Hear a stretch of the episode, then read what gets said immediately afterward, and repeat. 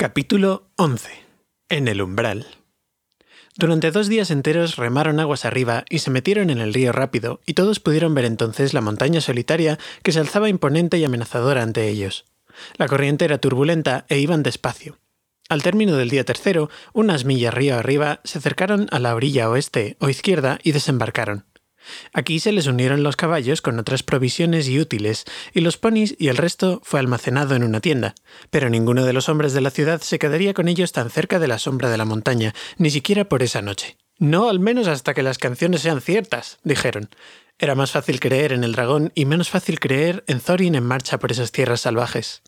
En verdad, los almacenes no necesitaban guardias, pues aquellas tierras eran desoladas y desiertas. Así, aunque ya caía la noche, la escolta los abandonó, escapando rápidamente río abajo y por los caminos de la orilla. Pasaron una noche fría y solitaria y se sintieron desanimados. Al día siguiente partieron de nuevo. Balin y Bilbo cabalgaban detrás, cada uno llevando un pony con una carga pesada. Los otros iban delante, marchando lentamente, pues no había ninguna senda fueron hacia el noroeste, desviándose del río rápido y acercándose más y más a la gran estribación de la montaña, que avanzaba sobre ellos desde el sur. Fue una jornada agotadora, silenciosa y furtiva. No hubo risas, ni canciones, ni sonidos de arpa, y el orgullo y las esperanzas que habían reavivado los corazones mientras entonaban los viejos cantos junto al lago murieron pronto en un fatigado abatimiento. Sabían que estaban aproximándose al final del viaje y que podía ser un final muy espantoso. La tierra alrededor era pelada y árida, aunque en otra época, decía Thorin, había sido hermosa y verde. Había poca hierba, y al cabo de un rato desaparecieron los árboles y los arbustos, y de los que habían muerto mucho tiempo atrás solo quedaban unos tocones rotos y ennegrecidos. Habían llegado a la desolación del dragón y a los últimos días del año. A pesar de todo, alcanzaron la falda de la montaña sin tropezar con ningún peligro ni con otro rastro del dragón que aquel desierto alrededor de la guarida. La montaña se alzaba oscura y silenciosa ante ellos, y siempre más alta. Acamparon por primera vez en el lado oeste de la gran estribación sur que terminaba en la llamada Colina del Cuervo. La colina había sido un antiguo puesto de observación, pero todavía no se atrevieron a escalarla. Estaba demasiado expuesta. Antes de partir hacia las estribaciones del oeste, en busca de la puerta oculta en la que habían puesto todas sus esperanzas, Thorin envió una partida de exploración para reconocer las tierras del sur, donde estaba la puerta principal. Para este propósito, escogió a Balin, Fili y Kili, y con ellos fue Bilbo. Marcharon bajo los riscos grises y silenciosos hacia el pie de la colina del Cuervo. El río, después de un amplio recodo sobre el valle, se apartaba de la montaña e iba hacia el lago, fluyendo rápida y ruidosamente. Las orillas eran allí desnudas y rocosas, altas y escarpadas sobre la corriente, y mirando con atención por encima del estrecho curso del agua que saltaba espumosa entre los peñascos, alcanzaron a ver en el amplio valle, ensombrecidas por los brazos de la montaña, las ruinas grises de casas, torreones y muros antiguos. Ahí yace todo lo que queda del valle, dijo Balin. Las laderas de la montaña estaban verdes de bosques y los terrenos resguardados eran ricos y agradables en el tiempo en que las campanas repicaban en la ciudad. Parecía triste y furioso a la vez cuando lo dijo. Él mismo había sido compañero de Thorin el día que llegó el dragón. No se atrevieron a seguir el río mucho más lejos hacia la puerta, pero dejaron atrás el extremo de la estribación sur y ocultándose detrás de una roca, buscaron y vieron la sombría abertura cavernosa en la pared de un risco elevado entre los brazos de la montaña. Las aguas del río rápido se precipitaban fuera, junto con un vapor y un humo negro. Nada se movía en el yermo, aparte del vapor y el agua, y de cuando en cuando un grajo negro y luminoso. El único sonido era el del agua entre las rocas y a veces el áspero graznido de un pájaro. Balin se estremeció. Volvamos, dijo. Aquí no hacemos nada bueno, y no me gustan estos pájaros negros, parecen espías del mal. El dragón vive todavía, y está ahora en los salones bajo la montaña, o eso supongo, por el humo, dijo el hobbit. No es una prueba, dijo Balin, aunque no dudo que estés en lo cierto, pero pudo haber salido por un rato o encontrarse de guardia en la ladera de la montaña, y aún así no me sorprendería que humos y vapores salieran por las paredes. Ese vaho fétido llena sin duda todas las salas interiores. Con estos pensamientos tenebrosos, seguidos siempre por grajos que graznaban encima de ellos, volvieron fatigados al campamento. En el mes de junio habían sido huéspedes de la hermosa casa de Elrond, y aunque el otoño ya caminaba hacia el invierno, parecía que habían pasado años desde aquellos días agradables. Estaban solos en el yermo peligroso, sin esperanza de más ayuda. Habían llegado al término del viaje, pero se encontraban más lejos que nunca, o así parecía, del final de la misión. A ninguno de ellos le quedaba mucho ánimo. Quizás os sorprenda, pero el señor Bolsón parecía más animado que los otros. Muy a menudo le pedía a Thorin el mapa y lo miraba con atención, meditando sobre las runas y el mensaje de letras lunares que Elrond había leído. Fue Bilbo quien incitó a los enanos a que buscaran la puerta secreta de la vertiente oeste. Trasladaron entonces el campamento a un valle largo, más estrecho que el valle del sur, donde se levantaban las puertas del río y protegido por las estribaciones más bajas de la montaña. Dos de las estribaciones se adelantaban aquí desde el macizo principal hacia el oeste, en largas crestas de faldas abruptas que sin interrupción caían hacia el llano. En este lado se veían menos señales de los merodeantes pies del dragón y había alguna hierba para los ponis. Desde el campamento oeste, siempre ensombrecido por el risco y el muro, hasta que el sol empezaba a hundirse en el bosque, salieron día tras día a buscar unos senderos que subiesen por la ladera de la montaña.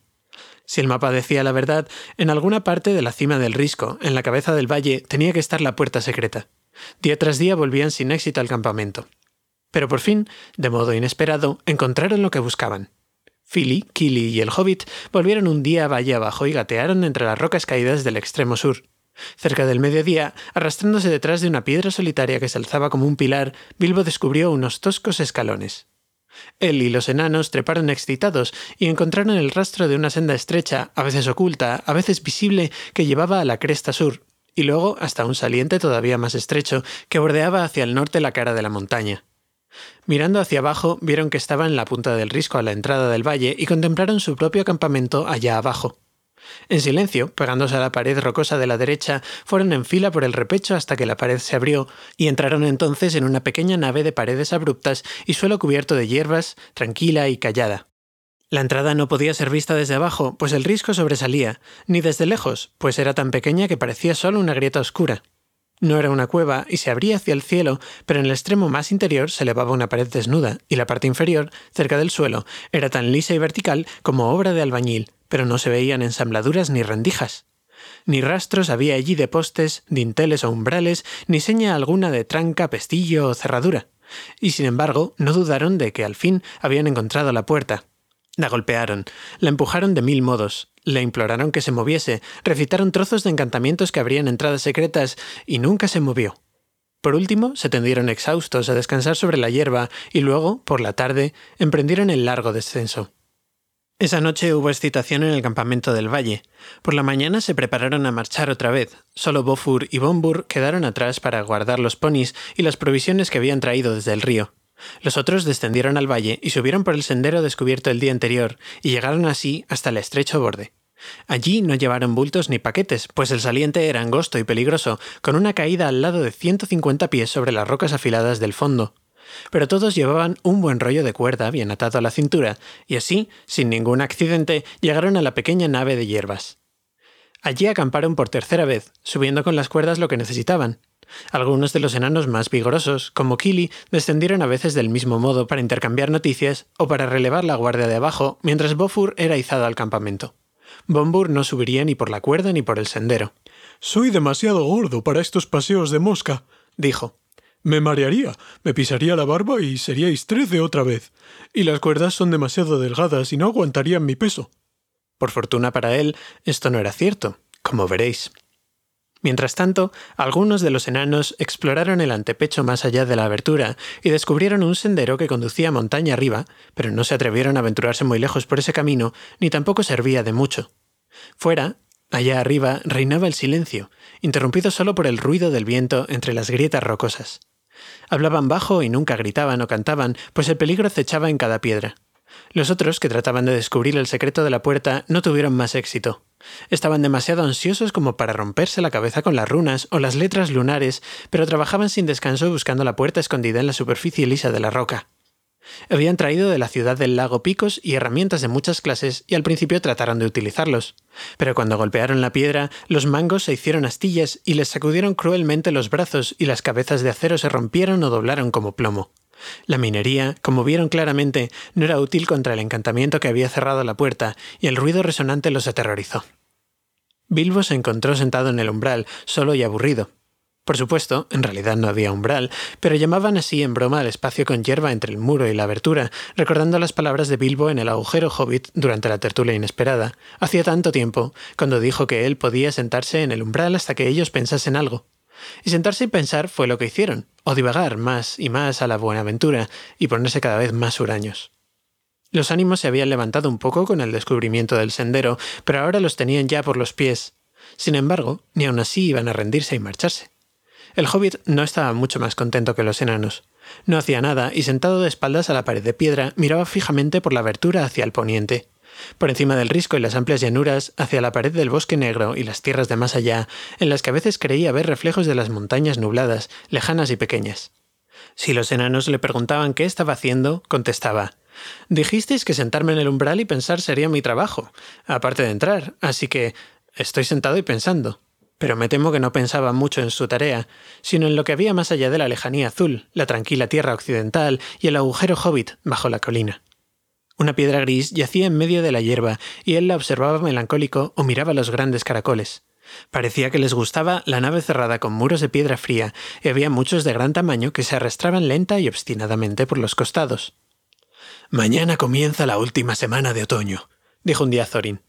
Y el invierno viene detrás, dijo Bifur. Y luego otro año, dijo Dolin, y nos crecerán las barbas y colgarán riscos abajo hasta el valle antes de que aquí haya novedades.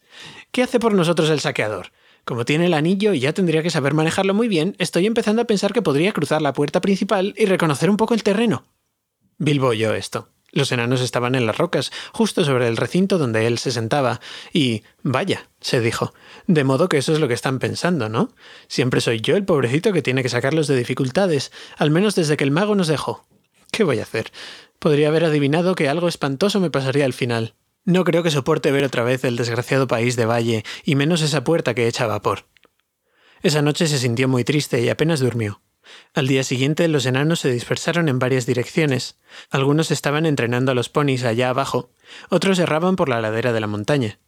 Bilbo pasó todo el día abatido, sentado en la nave de hierba, clavando los ojos en la piedra gris o mirando hacia afuera al oeste, a través de la estrecha abertura. Tenía la rara impresión de que estaba esperando algo. Quizás el mago aparezca hoy de repente, pensaba. Si levantaba la cabeza, alcanzaba a ver el bosque lejano, cuando el sol se inclinó hacia el oeste, hubo un destello amarillo sobre las copas de los árboles, como si la luz se hubiese enredado en las últimas hojas claras. Pronto vio el disco anaranjado del sol que bajaba a la altura de sus ojos.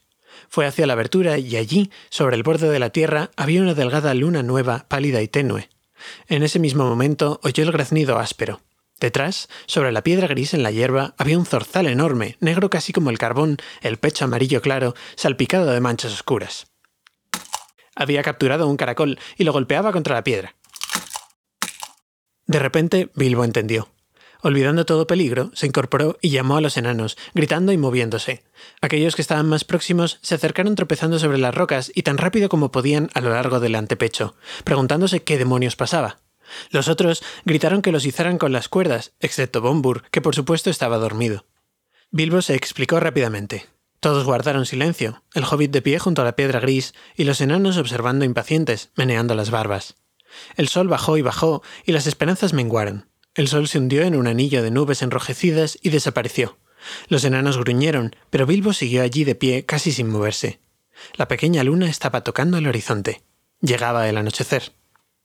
Entonces, de modo inesperado, cuando ya casi no les quedaban esperanzas, un rayo rojo de sol escapó como un dedo por el rasgón de una nube. El destello de luz llegó directamente a la nave, atravesando la abertura y cayó sobre la lisa superficie de roca. El viejo zorzal, que había estado mirando desde lo alto con ojos pequeños y brillantes, inclinando la cabeza, soltó un sonoro gorjeo. Se oyó un crujido. Un trozo de roca se desprendió de la pared y cayó. De repente apareció un orificio a unos tres pies del suelo. Enseguida, temiendo que la oportunidad se esfumase, los enanos corrieron hacia la roca y la empujaron en vano. ¡La llave! ¡La llave! gritó Bilbo entonces. ¿Dónde está Thorin? Thorin se acercó deprisa. ¡La llave! gritó Bilbo. ¡La llave que estaba con el mapa! Pruébala ahora, mientras todavía hay tiempo. Entonces Thorin se adelantó, quitó la llave de la cadena que le colgaba del cuello y la metió en el orificio. Entraba y giraba. ¡Zas! El rayo desapareció, el sol se ocultó, la luna se fue y el anochecer se extendió por el cielo. Entonces todos empujaron a la vez y una parte de la pared rocosa cedió lentamente. Unas grietas largas y rectas aparecieron y se ensancharon. Una puerta de tres pies de ancho y cinco de alto asomó poco a poco y sin un sonido se movió hacia adentro. Parecía como si la oscuridad fluyese como un vapor del agujero de la montaña, y una densa negrura en la que nada podía verse se extendió ante la compañía. Una boca que bostezaba y llevaba adentro y abajo. Capítulo 12. Información secreta. Durante un largo rato, los enanos permanecieron inmóviles en la oscuridad ante la puerta y discutieron hasta que al final Thorin habló. Ha llegado el momento de que nuestro estimado señor Bolsón, que ha probado ser un buen compañero en nuestro largo camino y un hobbit de coraje y recursos muy superiores a su talla, y si se me permite decirlo, con una buena suerte que excede mucho la ración común, ha llegado el momento, digo, de que lleve a cabo el servicio para el que fue incluido en la compañía. Ha llegado el momento de que el señor Bolsón gane su recompensa. Estáis familiarizados con el estilo de Thorin en las ocasiones importantes, de modo que no os daré otras muestras, aunque continuó así durante un tiempo. Por cierto, la ocasión era importante, pero Bilbo se impacientó. Por entonces ya conocía bastante bien a Thorin y sabía dónde iba a parar. Si quieres decir que mi trabajo es introducirme primero en el pasadizo secreto, oh Thorin, escudo de roble, hijo de Thrain, que tu barba sea todavía más larga, dijo malhumorado. Dilo así de una vez y se acabó. Podría rehusarme.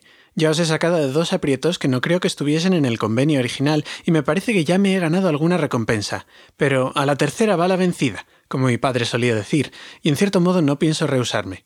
Tal vez esté aprendiendo a confiar en mi buena suerte más que en los viejos tiempos. Quería decir en la última primavera, antes de dejar la casa de la colina, pero parecía que hubiesen pasado siglos. Sin embargo, creo que iré y echaré un vistazo enseguida, para terminar de una vez. Bien, ¿quién viene conmigo?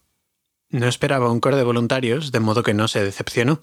Philly y Killy parecían incómodos y vacilaban con un pie en el aire, pero los otros ni se inmutaron, excepto el viejo Balin, el vigía, quien había llegado a encariñarse con el hobbit. Dijo que al menos entraría y tal vez recorriera también un trecho, dispuesto a gritar socorro si era necesario. Lo mejor que se puede decir de los enanos es lo siguiente. Se proponían pagar con generosidad los servicios de Bilbo. Lo habían traído para hacer un trabajo que les desagradaba y no les importaba cómo se las arreglaría aquel pobre y pequeño compañero siempre que llevara a cabo la tarea. Hubieran hecho todo lo posible por sacarlo de apuros, si se metía en ello, como en el caso de los ogros, al principio de la aventura, antes de que tuviesen una verdadera razón para sentirse agradecidos. Así es, los enanos no son héroes, sino gente calculadora, con una idea precisa del valor del dinero. Algunos son ladinos y falsos y bastante malos tipos, y otros, en cambio, son bastante decentes, como Thorin y compañía, si no se les pide demasiado. Las estrellas aparecían detrás de él en un cielo pálido cruzado por nubes negras, cuando el hobbit se deslizó por el portón encantado y entró sigiloso en la montaña. Avanzaba con una facilidad que no había esperado. Esta no era una entrada de trasgos ni una tosca cueva de elfos, era un pasadizo construido por enanos en el tiempo en el que habían sido muy ricos y hábiles. Recto como una regla, de suelo y paredes pulidos, descendía poco a poco y llevaba directamente a algún destino distante en la oscuridad de abajo. Al cabo de un rato, Balin deseó ¡Buena suerte! y Bilbo se detuvo donde todavía podía ver el tenue contorno de la puerta y por alguna peculiaridad acústica del túnel oír el sonido de las voces que murmuraban afuera. Entonces el hobbit se puso el anillo, y enterado por los ecos de que necesitaría ser más precavido que un hobbit si no quería hacer ruido, se arrastró en silencio hacia abajo, abajo, abajo en la oscuridad. Iba temblando de miedo, pero con una expresión firme y ceñuda en la cara menuda. Ya era un hobbit muy distinto del que había escapado corriendo de bolsón cerrado sin un pañuelo de bolsillo. No tenía un pañuelo de bolsillo desde hacía siglos. Aflojó la daga en la vaina, se apretó el cinturón y prosiguió. Ahora ya estás dentro, y allá vas, Bilbo Bolsón, se dijo. Tú mismo metiste la pata justo a tiempo aquella noche, y ahora tienes que sacarla y pagar. Cielos, qué tonto fui, qué tonto soy, añadió la parte menos tuc del hobbit. No tengo ningún interés en tesoros guardados por dragones, y no me molestaría que todo el montón quedara aquí para siempre si yo pudiese despertar y descubrir que este túnel condenado es el zaguán de mi propia casa. Desde luego no despertó, sino que continuó adelante hasta que toda señal de la puerta se hubo desvanecido detrás y a lo lejos. Estaba completamente solo. Pronto sintió que empezaba a hacer calor. ¿Es una especie de luz lo que creo ver acercándose justo enfrente allá abajo? se dijo. Lo era. A medida que avanzaba crecía y crecía hasta que no hubo ninguna duda. Era una luz rojiza de color cada vez más vivo. Ahora era también indudable que hacía calor en el túnel. Jirones de vapor flotaron y pasaron por encima del hobbit, que empezó a sudar. Algo, además, comenzó a resonarle en los oídos, una especie de burbujeo, como el ruido de una gran olla que galopa sobre las llamas, mezclado con un retumbo como el ronroneo de un gato gigantesco. El ruido creció hasta convertirse en el inconfundible gorgoteo de algún animal enorme que roncaba en sueños allá abajo en la tenue luz rojiza frente a él. En ese mismo momento, Bilbo se detuvo. Seguir adelante fue la mayor de sus hazañas. Las cosas tremendas que después ocurrieron no pueden comparársele. Libró la verdadera batalla en el túnel, a solas, antes de llegar a ver el enorme y acechante peligro. De todos modos, después de una breve pausa, se adelantó otra vez, y podéis imaginaros cómo llegó al final del túnel, una abertura muy parecida a la puerta de arriba por la forma y el tamaño. El hobbit asoma la cabecita. Ante él yace el inmenso y más profundo sótano o mazmorra de los antiguos enanos en la raíz misma de la montaña. La vastedad del sótano en penumbras solo puede ser una vaga suposición, pero un gran resplandor se alza en la parte cercana del piso de piedra el resplandor de Smaug. Allí yacía un enorme dragón áureo rojizo que dormía profundamente. De las fauces y narices le salía un ronquido e hilachas de humo, pero los fuegos eran apenas unas brasas llameantes. Debajo del cuerpo y las patas y la larga cola enroscada y todo alrededor, extendiéndose lejos por los suelos invisibles, había incontables pilas de preciosos objetos, oro labrado y sin labrar, gemas y joyas y plata que la luz teñía de rojo. Smaug yacía con las alas plegadas como un inmenso murciélago, medio vuelto de costado, de modo que el hobbit alcanzaba a verle la parte inferior y el vientre largo y pálido incrustado con gemas y fragmentos de oro de tanto estar acostado en ese lecho valioso. Detrás, en las paredes más próximas, podían verse confusamente cotas de malla y hachas, espadas, lanzas y yelmos colgados, y allí, en hileras, había grandes jarrones y vasijas, rebosantes de una riqueza inestimable. Decir que Bilbo se quedó sin aliento no es suficiente. No hay palabras que alcancen a expresar ese asombro abrumador desde que los hombres cambiaron el lenguaje que aprendieron de los elfos en los días en que el mundo entero era maravilloso. Bilbo había oído antes relatos y cantos sobre tesoros ocultos de dragones, pero el esplendor, la magnificencia, la gloria de un tesoro semejante no había llegado nunca a imaginarlos. El encantamiento lo traspasó y le colmó el corazón y entendió el deseo de los enanos, y absorto e inmóvil, casi olvidando al espantoso guardián, se quedó mirando el oro, que sobrepasaba toda cuenta y medida. Contempló el oro durante un largo tiempo, hasta que arrastrado casi contra su voluntad, avanzó sigiloso desde las sombras del umbral, cruzando el salón hasta el borde más cercano de los montículos del tesoro. El dragón dormía encima, una horrenda amenaza a una hora. Bilbo tomó un copón de doble asa, de los más pesados que podía cargar, y echó una temerosa mirada hacia arriba. Smaug sacudió un ala, desplegó una garra y el retumbo de los ronquidos cambió de tono. Entonces Bilbo escapó corriendo, aunque el dragón no despertó, no todavía, pero tumbado allí, en el salón robado, tuvo sueños de avaricia y violencia mientras el pequeño hobbit regresaba penosamente por el largo túnel. El corazón le saltaba en el pecho y un temblor más febril que el del descenso le atacaba las piernas, pero no soltaba el copón, y su principal pensamiento era Lo hice, y esto les demostrará quién soy. Ya lo creo. Más un tendero que un saqueador. Bien, no volverán a mencionarlo. Y tampoco lo mencionó él. Balin estaba encantado de volver a ver al hobbit y sentía una alegría que era también asombro. Abrazó a Bilbo y lo llevó fuera, al aire libre. Era medianoche y las nubes habían cubierto las estrellas, pero Bilbo continuaba con los ojos cerrados, boqueando y reanimándose con el aire fresco, casi sin darse cuenta de la excitación de los enanos y de cómo lo alababan y le palmeaban la espalda y se ponían a su servicio, ellos y todas las familias de los enanos y las generaciones venideras. Los enanos aún se pasaban el copón de mano en mano y charlaban animados de la recuperación del tesoro, cuando de repente algo retumbó en el interior de la montaña, como si un antiguo volcán se hubiese decidido a entrar otra vez en erupción. Detrás de ellos, la puerta se movió acercándose y una piedra la bloqueó impidiendo que se cerrara, pero desde las lejanas profundidades y por el largo túnel subían unos horribles ecos de bramidos y de un andar pesado que estremecía el suelo. Ante eso, los enanos olvidaron su dicha y las seguras jactancias de momentos antes y se encogieron aterrorizados. Smaug era todavía alguien que convenía recordar. No es nada bueno no tener en cuenta a un dragón vivo, sobre todo si habita cerca. Es posible que los dragones no saquen provecho a todas las riquezas que guardan, pero en general las conocen hasta la última onza, sobre todo después de una larga posesión, y Smaug no era diferente. Había pasado de un sueño intranquilo, en el que un guerrero, insignificante del todo en tamaño, pero provisto de una afilada espada y de gran valor, actuaba de un modo muy poco agradable, a uno ligero, y al fin se espabiló por completo.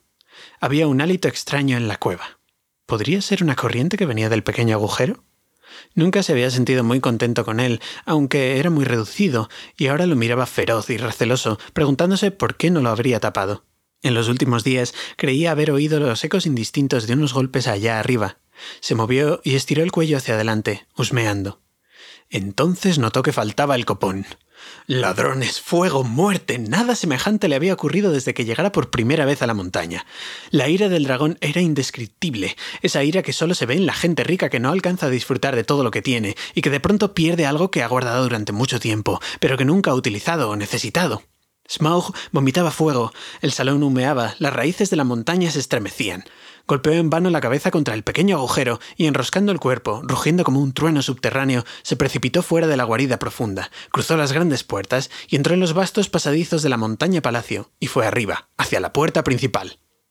Buscar por toda la montaña hasta atrapar al ladrón y despedazarlo y pisotearlo era el único pensamiento de Smaug. Salió por la puerta. Las aguas se alzaron en un vapor siseante y fiero, y él se elevó ardiendo en el aire y se posó en la cima de la montaña envuelto en un fuego rojo y verde. Los enanos oyeron el sonido terrible de las alas del dragón y se acurrucaron contra los muros de la terraza cubiertos de hierba, ocultándose detrás de los peñascos, esperando de alguna manera escapar a aquellos ojos terroríficos. Habrían muerto todos si no fuese por Bilbo, una vez más. Rápido, rápido, rápido, jadeó. La puerta, el túnel. Aquí no estamos seguros. Los enanos reaccionaron y ya estaban a punto de arrastrarse al interior del túnel cuando Bifur dio un grito. Mis primos. Bifur y Bombur. Los hemos olvidado. Están allá abajo en el valle. Los matará. Y también a nuestros ponis y lo perderemos todo. se lamentaron los demás. Nada podemos hacer. Tonterías, dijo Thorin, recobrando su dignidad. No podemos abandonarlos. Entrad, señor Bolsón y Balin, y vosotros dos, Philly y Kili. El dragón no nos atrapará a todos. Ahora vosotros los demás, ¿dónde están las cuerdas? Deprisa. Estos fueron tal vez los momentos más difíciles por los que habían tenido que pasar. Los horribles estruendos de la cólera de Smaug resonaban arriba en las distantes cavidades de piedra. En cualquier momento podría bajar envuelto en llamas o volar girando en círculo y descubrirlos allí, al borde del despeñadero, tirando desaforados de las cuerdas. Arriba llegó Bofur y todo estaba en calma. Arriba llegó Bombur, resoplando y sin aliento mientras las cuerdas crujían, y aún todo continuaba en calma. Arriba llegaron herramientas y fardos con provisiones, y entonces una amenaza se cernió sobre ellos. Se oyó un zumbido chirriante. Una luz rojiza tocó las crestas de las rocas. El dragón se acercaba. Apenas tuvieron tiempo para correr de regreso al túnel, arrastrando y tirando de los fardos, cuando Smaug apareció como un rayo desde el norte, lamiendo con fuego las laderas de la montaña, batiendo las grandes alas en el aire que rugía como un huracán. El aliento arrasó la hierba ante la puerta y alcanzó la grieta por donde habían entrado a esconderse, y los chamuscó. Unos fuegos crepitantes se elevaban saltando y las sombras de las piedras negras danzaban en torno. Entonces, mientras el dragón pasaba otra vez volando, cayó la oscuridad. Los ponis chillaron de terror, rompiendo las cuerdas y escaparon al galope. El dragón dio media vuelta, corrió tras ellos y desapareció. Este será el final de nuestras pobres bestias, dijo Thorin. Nada que Smaug haya visto puede escapársele. Aquí estamos y aquí tendremos que estar, a menos que a alguien se le ocurra volver a pie hasta el río, y con Smaug al acecho. No era un pensamiento agradable. Se arrastraron túnel abajo estremeciéndose, aunque hacía calor y el aire era pesado, y allí esperaron que el alba pálida se coló por la rendija de la puerta. Durante toda la tarde pudieron oír una y otra vez el creciente fragor del dragón que volaba y pasaba junto a ellos y se perdía dando vueltas y vueltas a la montaña, buscándolos en las laderas. Los ponis y los restos del campamento le hicieron suponer que unos hombres habían venido del río y el lago, escalando la ladera de la montaña desde el valle, pero la puerta resistió la inquisitiva mirada y la pequeña nave de paredes altas contuvo las llamas más feroces. Largo tiempo llevaba ya el acecho sin ningún resultado cuando el alba enfrió la cólera de Smaug, que regresó al lecho dorado para dormir y reponer fuerzas. No olvidaría ni perdonaría el robo, ni aunque mil años lo convirtiesen en una piedra humeante. Él seguiría esperando. Despacio y en silencio se arrastró de vuelta a la guarida y cerró a medias los ojos. Cuando llegó la mañana, el terror de los enanos disminuyó. Entendieron que peligros de esta índole eran inevitables con semejante guardián y que por ahora no servía de nada abandonar la búsqueda. Pero tampoco podían escapar, como Thorin había apuntado. Los ponis estaban muertos o perdidos, y Bilbo y los enanos tendrían que esperar a que Smaug dejara de vigilarlos antes de que se atrevieran a recorrer a pie el largo camino. Por fortuna, conservaban buena parte de las provisiones que aún podían durarles un tiempo. Discutieron largamente sobre el próximo paso, pero no encontraron un modo de deshacerse de Smaug, que siempre había sido el punto débil de todos los planes, como Bilbo se adelantó a señalar. Luego, como ocurre con las gentes que no saben qué hacer ni qué decir, empezaron a quejarse del hobbit, culpándolo por lo que en un principio tanto les había agradado, apoderarse de una copa y despertar tan pronto la cólera de Smaug. ¿Qué otra cosa se supone que ha de hacer un saqueador? les preguntó Bilbo enfadado. A mí no me encomendaron matar dragones, lo que es trabajo de guerreros, sino robar el tesoro. Hice hasta ahora lo que creía mejor. ¿Acaso pensabais que regresaría trotando con el botín de Thror a mis espaldas? Si vais a quejaros, creo que tengo derecho a dar mi opinión. Tendríais que haber traído 500 saqueadores, y no uno. Estoy seguro de que esto honra a vuestro abuelo, pero recordad que nunca me hablasteis con claridad de las dimensiones del tesoro. Necesitaría centenares de años para subirlo todo hasta aquí, aunque yo fuese 50 veces más grande y Smaug tan inofensivo como un conejo. Por supuesto, los enanos se disculparon. Entonces, ¿qué nos propones, señor Bolsón? preguntó Thorin cortésmente. Por el momento no se me ocurre nada, si te refieres a trasladar el tesoro. Para eso, como es obvio, necesitamos que la suerte cambie y que podamos deshacernos de Smaug. Deshacerse de dragones es algo que no está para nada en mi línea, pero trataré de pensarlo lo mejor que pueda. Personalmente no tengo ninguna esperanza y desearía estar de vuelta en casa y a salvo. Deja eso por el momento. ¿Qué haremos ahora? Mm, bien, si realmente quieres mi consejo, te diré que no tenemos nada que hacer excepto quedarnos donde estamos. Seguro que durante el día podremos arrastrarnos fuera y tomar aire fresco sin ningún peligro. Quizá pronto sea posible elegir a uno o dos para que regresen al depósito junto al río y traigan más víveres. Pero entre tanto, y por la noche, todos tienen que quedarse bien metidos en el túnel. Bien, os haré una proposición. Tengo aquí mi anillo, y descenderé este mismo mediodía, pues a esa hora Smaug estará echando una siesta, y quizás ocurra algo. Todo gusano tiene su punto débil, como solía decir mi padre, aunque estoy seguro de que nunca llegó a comprobarlo él mismo. Por supuesto, los enanos aceptaron enseguida la proposición, y habían llegado a respetar al pequeño Bilbo. Ahora se había convertido en el verdadero líder de la aventura.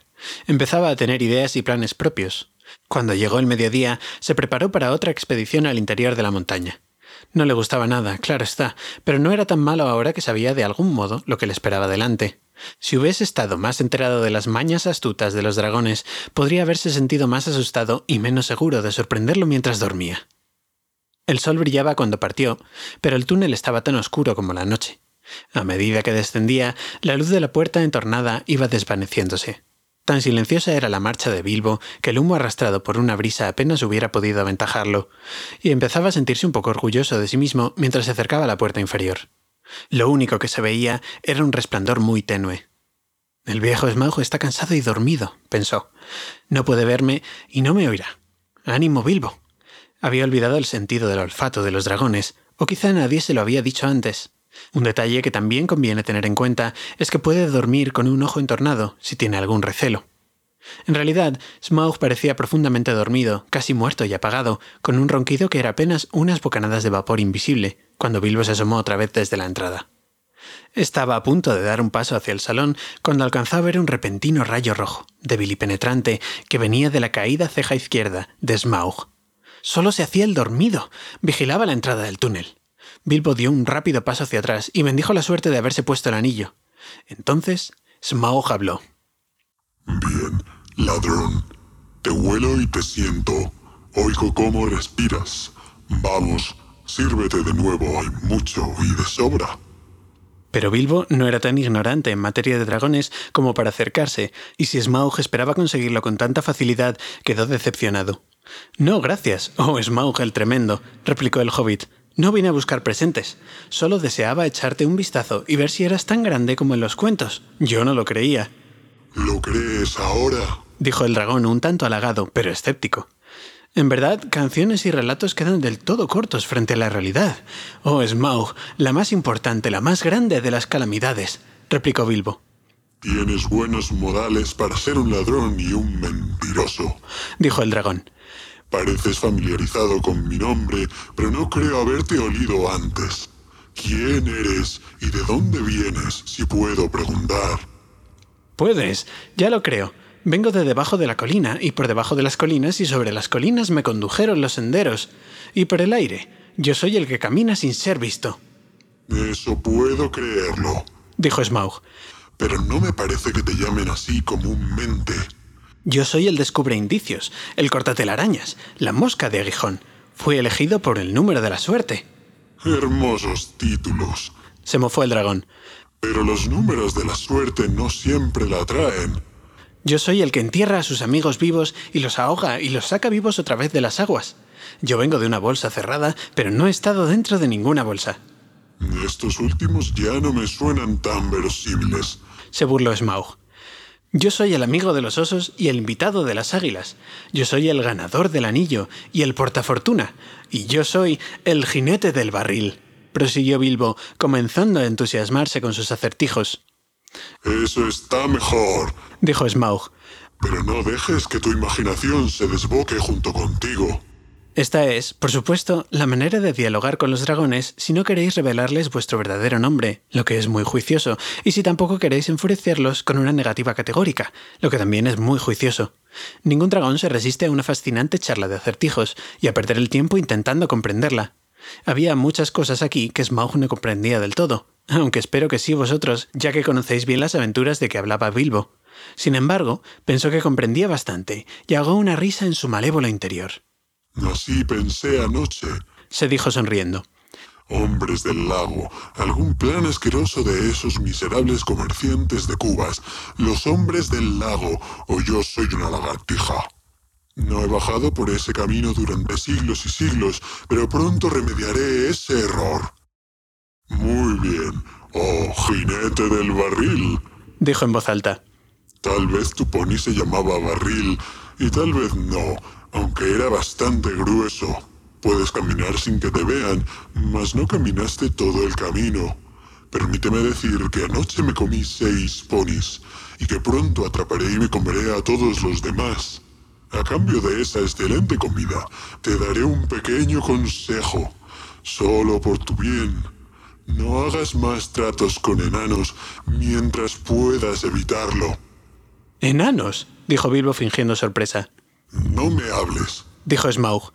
Conozco el olor y el sabor de los enanos mejor que nadie. No me digas que me puedo comer un pony cabalgado por un enano y no darme cuenta. Irás de mal en peor con semejantes amigos, ladrón jinete del barril.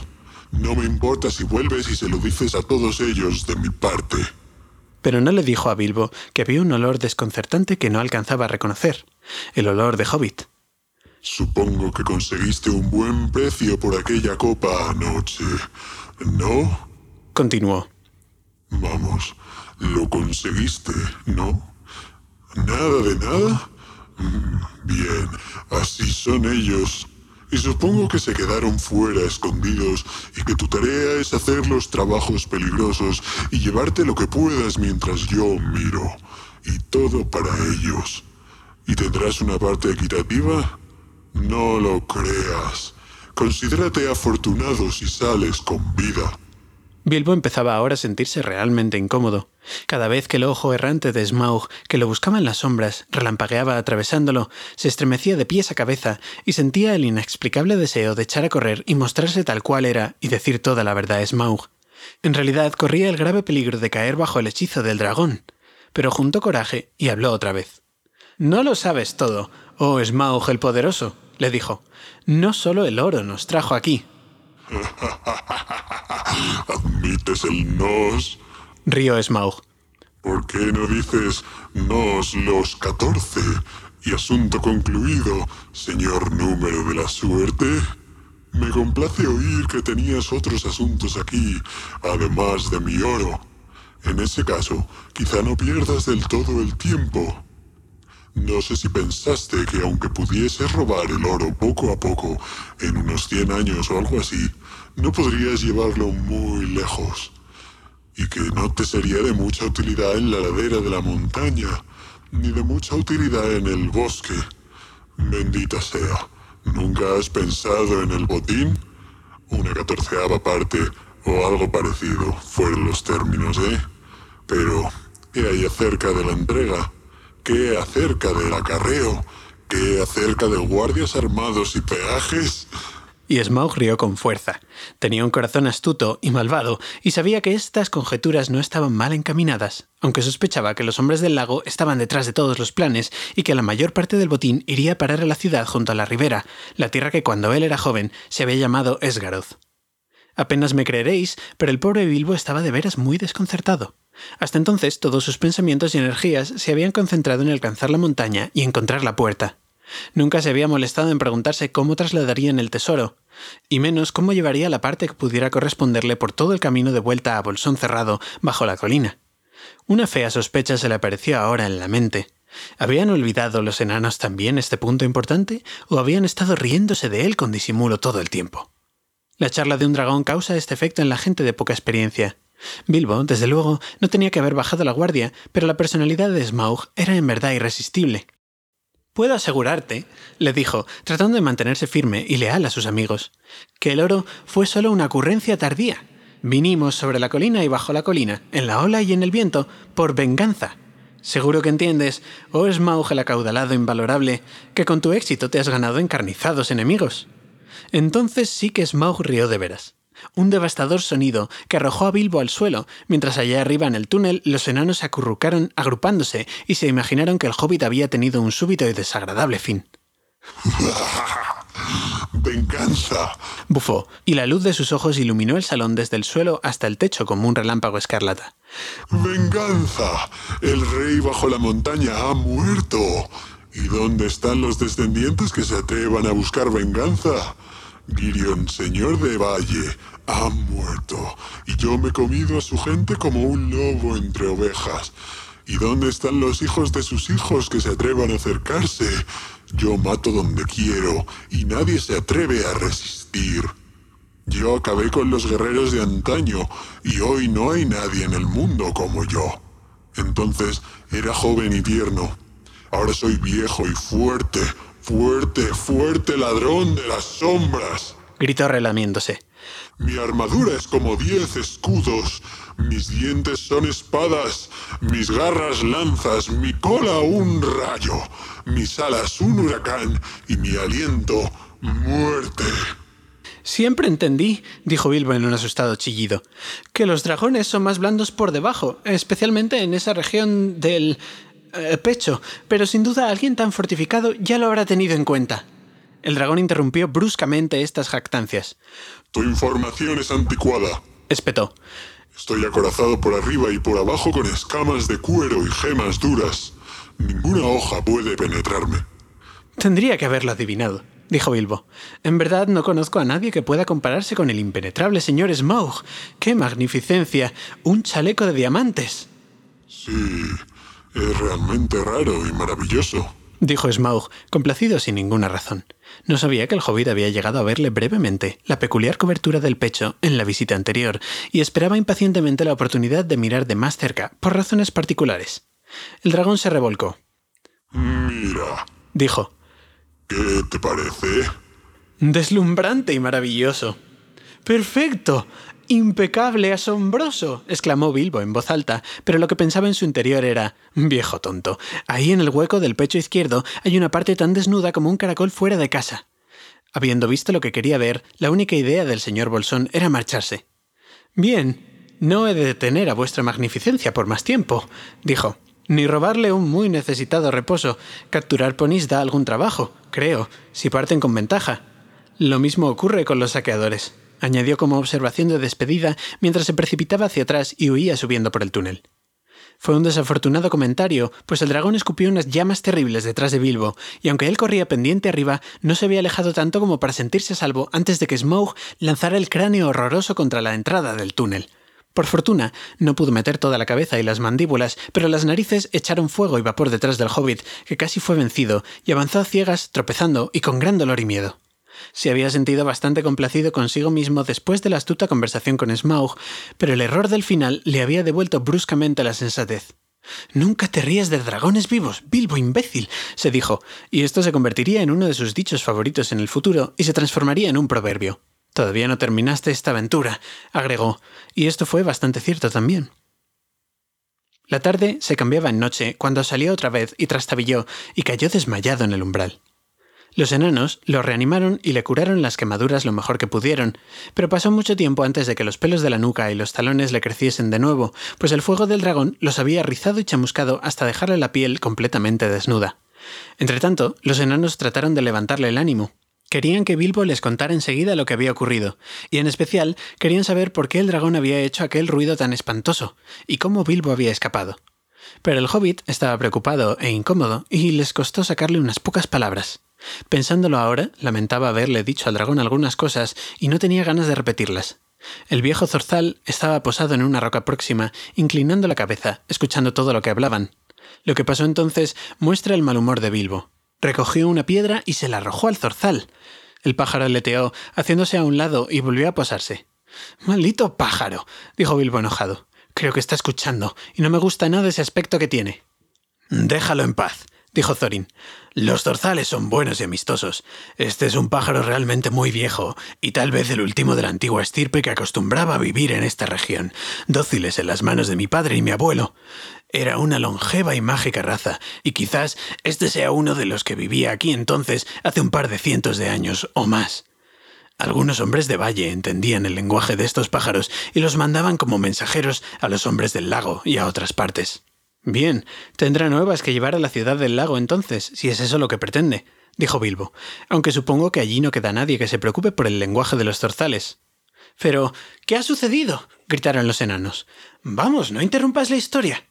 De modo que Bilbo les contó lo que pudo recordar y confesó que tenía la desagradable impresión de que el dragón había adivinado demasiado bien todos los acertijos sobre los campamentos y los ponis. Estoy seguro de que sabe de dónde venimos y que nos ayudaron en la ciudad del lago, y tengo el hondo presentimiento de que podría ir muy pronto en esa dirección. Desearía no haber hablado nunca del jinete del barril. En estos lugares, aún un conejo ciego pensaría en los hombres del lago. Bueno, bueno, ya no puede enmendarse, y es difícil no cometer un desliz cuando hablas con un dragón, o así he oído decir, lo consoló Balin. Yo pienso que lo hiciste muy bien, y de todos modos has descubierto algo muy útil, y has vuelto vivo, y esto es más de lo que puede contar la mayoría de quienes hablaron con gentes como Smaug. Puede ser una suerte y aún una bendición saber que ese viejo gusano tiene un sitio desnudo en el chaleco de diamantes.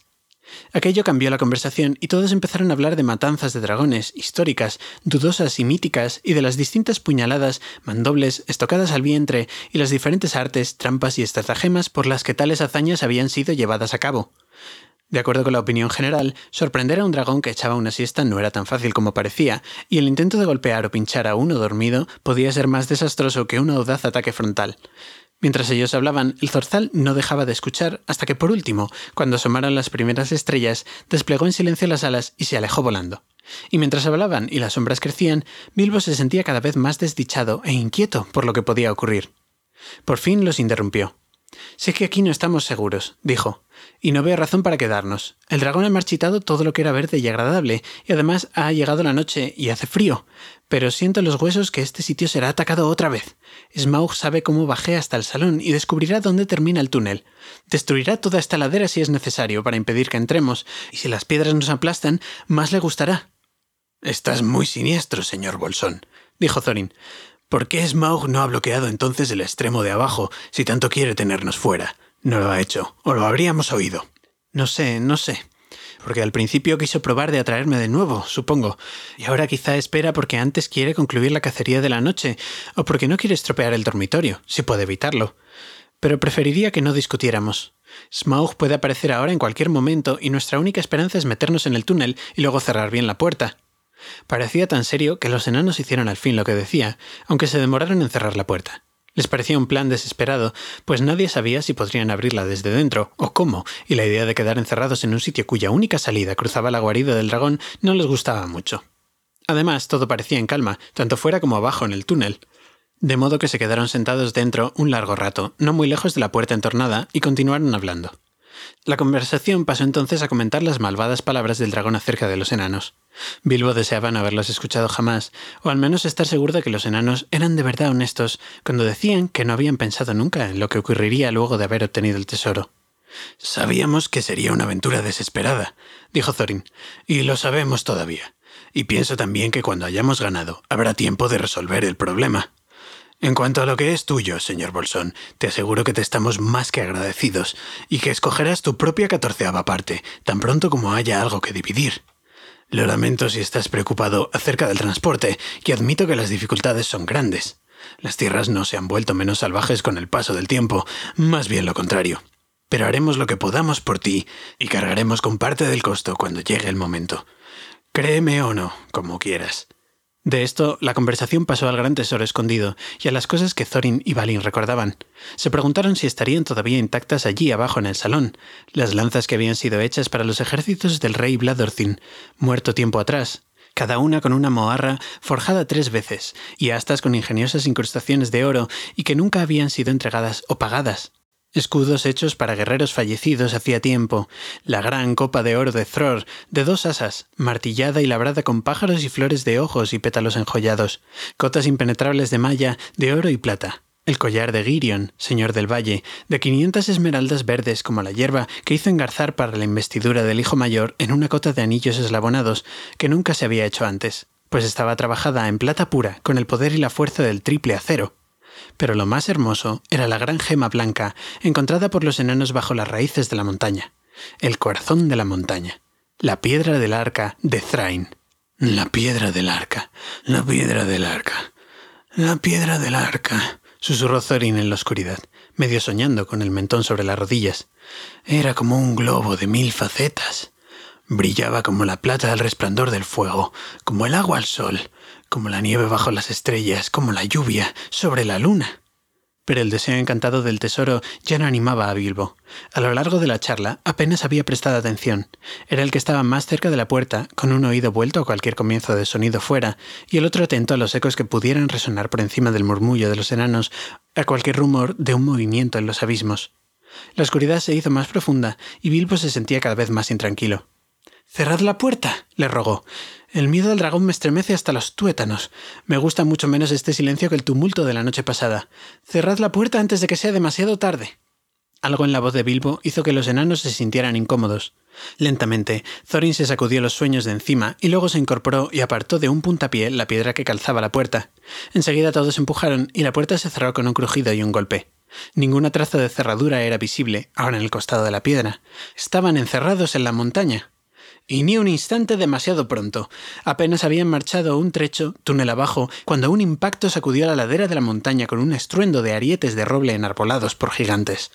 La roca retumbó, las paredes se rajaron y unas piedras cayeron sobre ellos desde el techo. Lo que habría ocurrido si la puerta hubiese estado abierta no quiero ni pensarlo. Huyeron más allá, túnel abajo, contentos de estar todavía con vida, mientras detrás y fuera oían los rugidos y truenos de la furia de Smaug.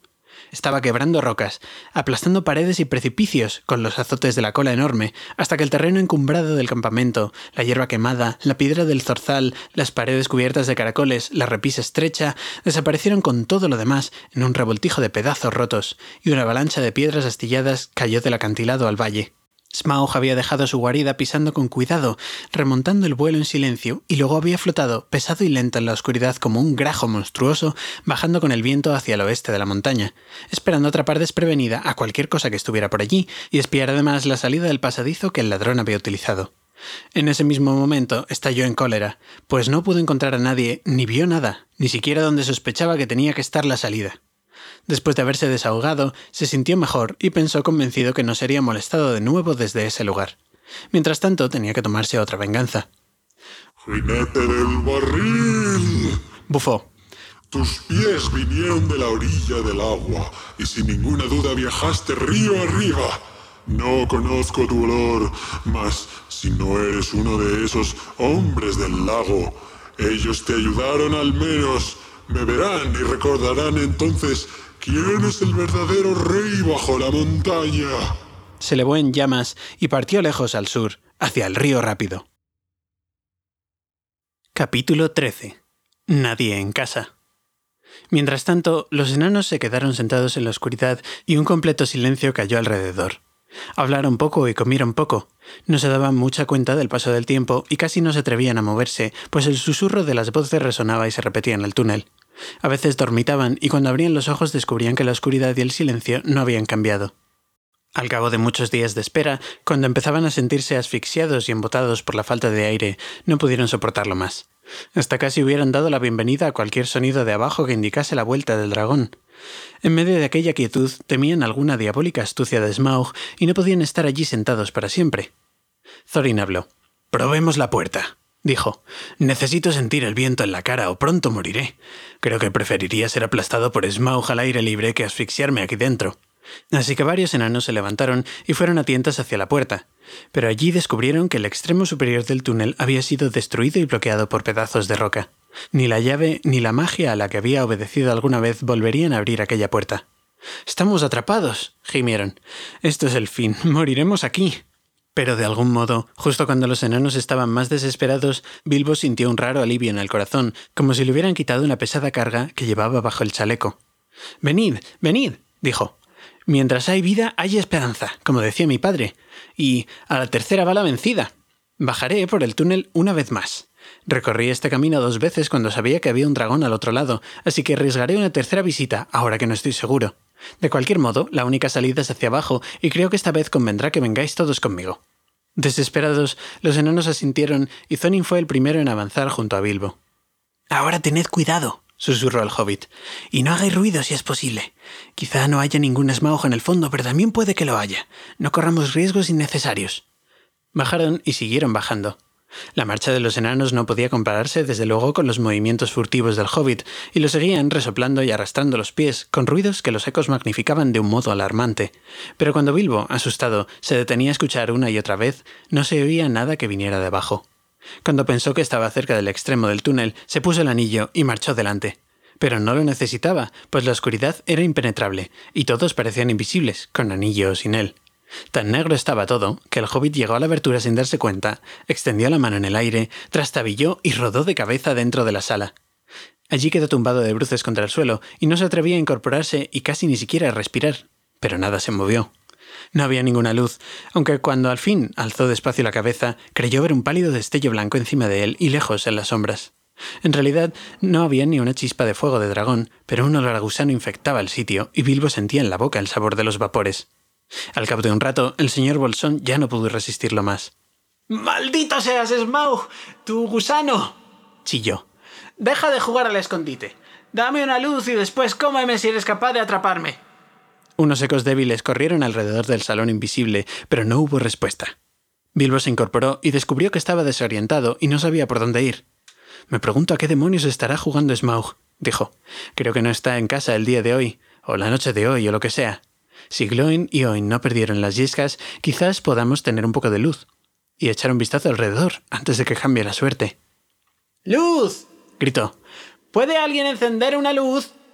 Los enanos, claro está, se habían asustado mucho cuando Bilbo tropezó con el escalón y con un fuerte topetazo entró de bruces en la sala y se habían sentado acurrucándose en la boca del túnel donde el hobbit los había dejado. ¡Tss!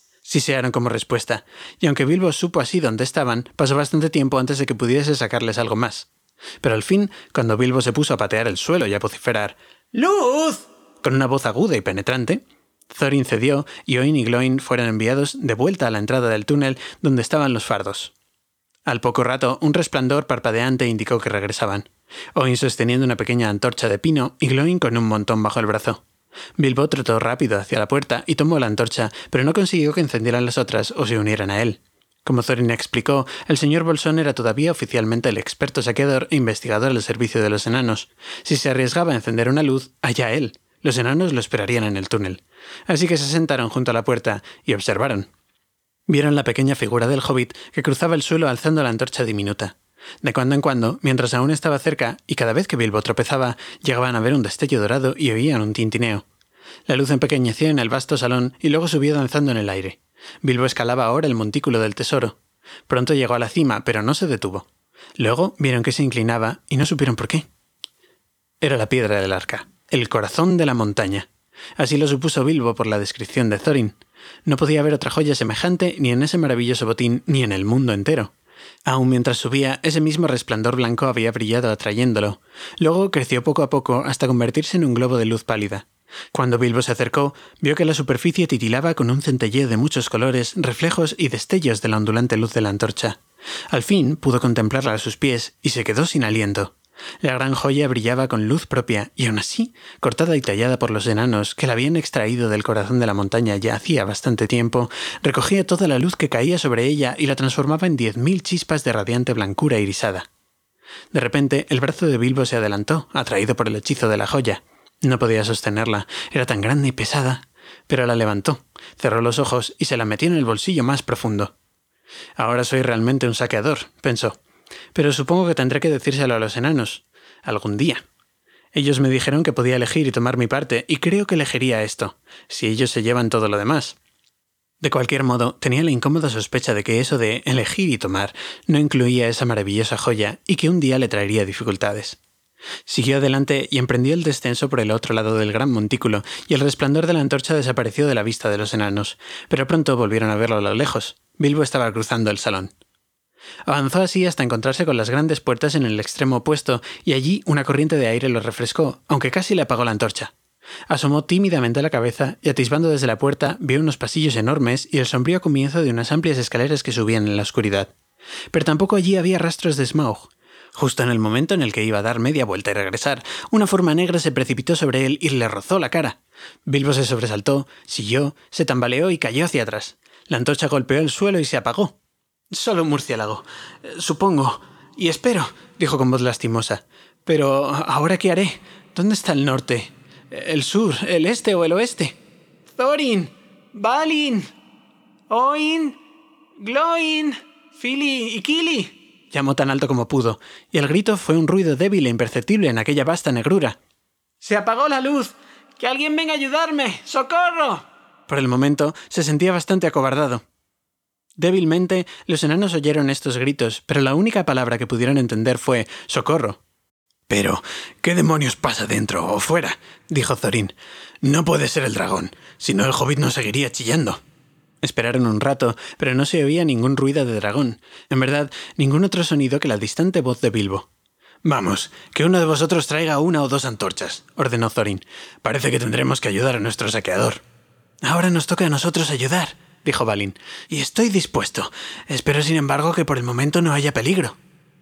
Gloin encendió varias antorchas más y luego todos salieron arrastrándose, uno por uno, y fueron bordeando la pared lo más aprisa que pudieron. No pasó mucho tiempo antes de que se encontrasen con el propio Bilbo, que venía de vuelta. Había recobrado todo su aplomo tan pronto como viera el parpadeo de luces. Solo un murciélago y una antorcha que se cayó, nada peor, dijo en respuesta a las preguntas de los enanos. Aunque se sentían muy aliviados, les enfadaba que los hubiese asustado sin motivo, pero cómo habrían reaccionado si en ese momento él hubiese dicho algo de la piedra del arca, no lo sé.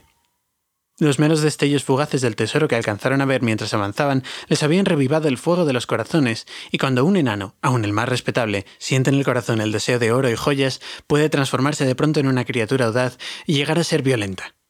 Los enanos no necesitaban ya que los apremiesen. Todos estaban ahora ansiosos por explorar el salón mientras fuera posible y deseando creer que por ahora Smaug estaba fuera de casa. Todos llevaban antorchas encendidas y mientras miraban a un lado y a otro olvidaron el miedo y aún la cautela. Hablaban en voz baja y se llamaban unos a otros a medida que sacaban viejos tesoros del montículo o de la pared y los sostenían a la luz, tocándolos y acariciándolos. Philly y Killy estaban de bastante buen humor, y viendo que allí colgaban todavía muchas arpas de oro con cuerdas de plata, las tomaron y se pusieron a rasguear. Y como eran instrumentos mágicos, y tampoco habían sido manejadas por el dragón, que tenía muy poco interés por la música, aún estaban afinadas. En el salón oscuro resonó ahora una melodía que no se oía desde hacía tiempo. Pero los enanos eran en general más prácticos. Recogían joyas y se atiburraban los bolsillos, y lo que no podían llevar lo dejaban caer entre los dedos, abiertos, suspirando. Thorin no era el menos activo e iba de un lado a otro buscando algo que no podía encontrar. Era la piedra del arca, pero todavía no se lo había dicho a nadie. En ese momento, los enanos descolgaron de las paredes unas armas y unas cotas de malla y se armaron ellos mismos. Un rey en verdad parecía Thorin, vestido con su abrigo de anillas doradas y en el cinturón tachonado con piedras rojas un hacha con empuñadura de plata. Señor Bolsón, dijo, aquí tienes el primer pago de tu recompensa. Tira tu viejo abrigo y toma este. Enseguida le puso a Bilbo una pequeña cota de malla, forjada para algún joven príncipe elfo mucho tiempo atrás. Era de esa plata que los elfos llamaban mithril, y con ella iba un cinturón de perlas y cristales. Un casco liviano que por fuera parecía de cuero, reforzado debajo por unas argollas de acero y con gemas blancas en el borde, fue colocado sobre la cabeza del hobbit. Me siento magnífico, pensó, pero supongo que he de parecer bastante ridículo. ¿Cómo se reirían allá en casa, en la colina? Con todo, me gustaría tener un espejo a mano. Pero aún así, el hechizo del tesoro no pesaba tanto sobre el señor Bolsón como sobre los enanos. Bastante tiempo antes de que los enanos se cansaran de examinar el botín, él ya estaba aburrido y se sentó en el suelo, y empezó a preguntarse nervioso cómo terminaría todo. Daría muchas de estas preciosas copas, pensó, por un trago de algo reconfortante en un cuenco de madera de Beorn. ¡Thorin! gritó. ¿Y ahora qué? Estamos armados, pero ¿de qué sirvieron antes las armaduras contra Smaug el Terrible? El tesoro no ha sido recobrado aún. No buscamos oro sino la salida, y hemos tentado demasiado la suerte. Estás en lo cierto, respondió Thorin, saliendo de su aturdimiento. Vámonos, yo os guiaré. Ni en mil años podría yo olvidar los laberintos de este palacio. Luego llamó a los otros, que empezaron a agruparse, y sosteniendo altas las antorchas, atravesaron las puertas, no sin echar atrás miradas ansiosas. Habían vuelto a cubrir las mallas resplandecientes con las viejas capas y los cascos brillantes con los capuchones harapientos, y uno tras otro seguían a Thorin, una hilera de lucecitas en la oscuridad que a menudo se detenían cuando los enanos escuchaban temerosos, atentos a cualquier ruido que anunciara la llegada del dragón. Aunque el tiempo había pulverizado o destruido los adornos antiguos, y aunque todo estaba sucio y desordenado con las idas y venidas del monstruo, Thorin conocía cada pasadizo y cada recoveco. Subieron por largas escaleras, torcieron y bajaron por pasillos anchos y resonantes, volvieron a torcer y subieron aún más escaleras, y de nuevo aún más escaleras. Talladas en la roca viva, eran lisas, amplias y regulares, y los enanos subieron y subieron, y no encontraron ninguna señal de criatura viviente, solo unas sombras furtivas que huían de la proximidad de la antorcha, estremecidas por las corrientes de aire. De cualquier manera, los escalones no estaban hechos para piernas de hobbit, y Bilbo empezó a sentir que no podría seguir así mucho más, cuando de pronto el techo se elevó. Las antorchas no alcanzaban ahora a iluminarlo. Lejos, allá arriba, se podía distinguir un resplandor blanco que atravesaba una abertura, y el aire tenía un olor más dulce. Delante de ellos, una luz tenue asomaba por unas grandes puertas, medio quemadas, y que aún colgaban torcidas de los godnes. Esta es la gran cámara de Thror, dijo Thorin, el salón de fiestas y de reuniones. La puerta principal no queda muy lejos. Cruzaron la cámara arruinada. Las mesas estaban pudriendo allí, sillas y bancos yacían patas arriba, carbonizados y carcomidos. Cráneos y huesos estaban tirados por el suelo entre jarros, cuernos, cuencos de beber destrozados y polvo. Después de cruzar otras puertas en el fondo de la cámara, un rumor de agua llegó hasta ellos y la luz grisácea de repente se aclaró. Ahí está el nacimiento del río rápido, dijo Thorin. Desde aquí corre hacia la puerta. Sigámoslo. De una abertura oscura en la pared de roca manaba agua hirviendo que fluía en remolinos por un estrecho canal que la habilidad de unas manos ancestrales había excavado, enderezado y encauzado. A un lado se extendía una calzada, bastante ancha como para que varios hombres pasaran de frente. Fueron deprisa por la calzada, y he aquí que luego de un recodo la clara luz del día apareció ante ellos.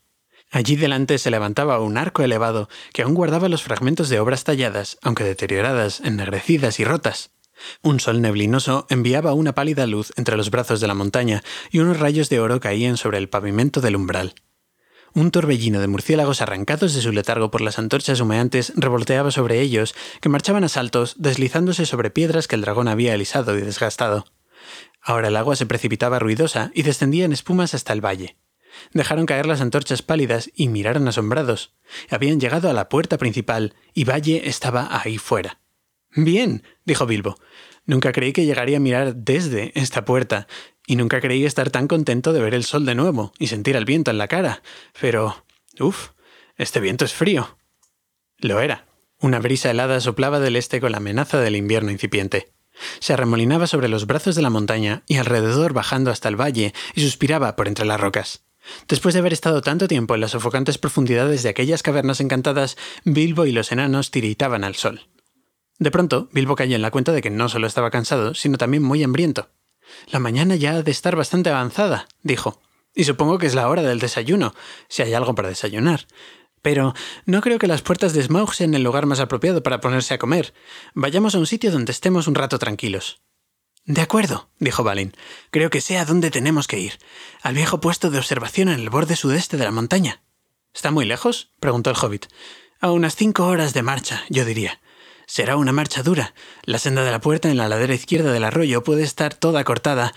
Pero mira allá abajo. El río se tuerce de pronto al este de Valle, frente a la ciudad en ruinas. En ese punto hubo una vez un puente que llevaba a unas escaleras empinadas en la orilla derecha y luego a un camino que corría hacia la colina del cuervo.